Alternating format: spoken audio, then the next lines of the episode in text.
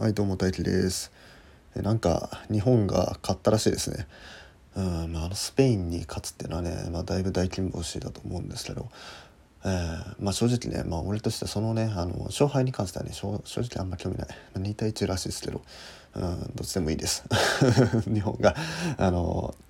勝とうが負けようがどっちでもいいです。あの予選1位通過しようがどうでもいいんですけども、まあ、ちょっとそれに関してね一つ気になるのをねテレビで見まして。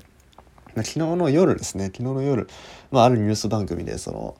明日の試合あの日本とスペインどっちが勝つかっていうねそそういうのを予想してたんですよね。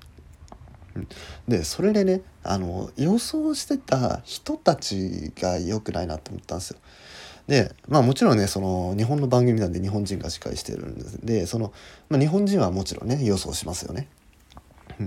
だけど日本対スペインの試合で日本の人が予想したら日本勝つっていうに決まってるじゃないですか。でさらに面白いのがその番組内でスペインの人に明日の試合どうですかっていうのを聞くんですよ。そんなんスペインが勝つって予想するに決まってるじゃないですか。なんでそんな分かりきった報道をするのかなと。何にも信憑性ないじゃないですか。それは自分の国が勝ってほしいわけですから、何の信憑性もないニュースを出してるわけです。うん、でここは例えばアメリカ人の意見を聞いてみるとかイギリス人の意見を聞いてみるとかこう日本とスペインと全く関係ないような国の人、うん、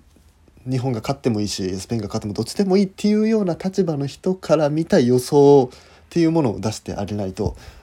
思い込みが混じってないちゃんとした予想っていうのができないと思うんですよ。